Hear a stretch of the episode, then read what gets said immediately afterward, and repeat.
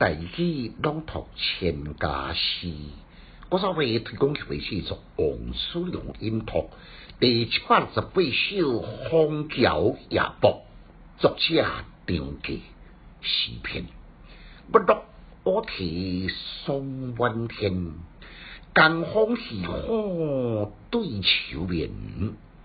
姑苏成为寒山寺，夜半钟声到曲言。简介：作者张继是宪宗时代进士及第，伊作品无真多，言过手呢虽声名远播，但古早为提供人惊出名，都是因为伤过出名。连后来北宋一代文坛名士的欧阳修呢？也对这首诗提出疑问的表示，讲诗人呢为了探求好的故道，有时阵呢理由拢讲未清楚，这就是做文章通常的毛病。亲像张家一句“夜半钟声到曲言”，故道真好，但是闹三更半夜伫敲钟呢？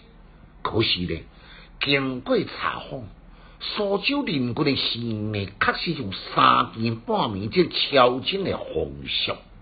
这点呢，北宋一代文坛名士呢，要武断之意，可见气质着破万里，确实是至理名言。张家作品虽然无错，也无一诗经纯真朴素，不受雕琢，体味顺应，情韵悠远，整句呢。意象密集，落月、天乌、满天霜、江风、喜火不明定。那个写江边的景，不再做思乡之情。后两句呢，声、诗、纯、静声，浑然空灵、空远，夜行无关。以喜火来起码，增添霜寒之感。夜半静寂，我来听起了乌啼钟鸣，口令心弦，像一款明灭对照，无声有声的衬托。事景呢，该有情中之景；声呢，该有意中之音。一如淡淡的气受，被点点每一人感动心弦。歌所声，夜空遥云飘忽。涵盖一桥一水一时一声，并添千古的风情，吸引着过往今来无数的寻梦者，也将原本的表里破明太改成今嘛世界知名的寒山寺。附近第四句最后一字的传传，伊袂晓读传，伊在读言，伊是诗文下边写的一些文。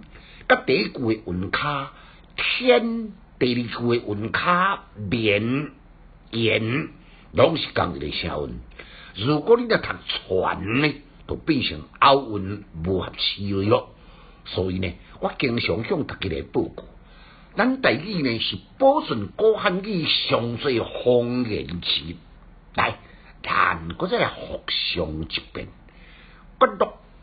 乌啼霜满天，江风细雨对愁眠。姑苏城外寒山寺，夜半钟声到曲言。千家师小研究，一丝讲强进修，读书快乐哦。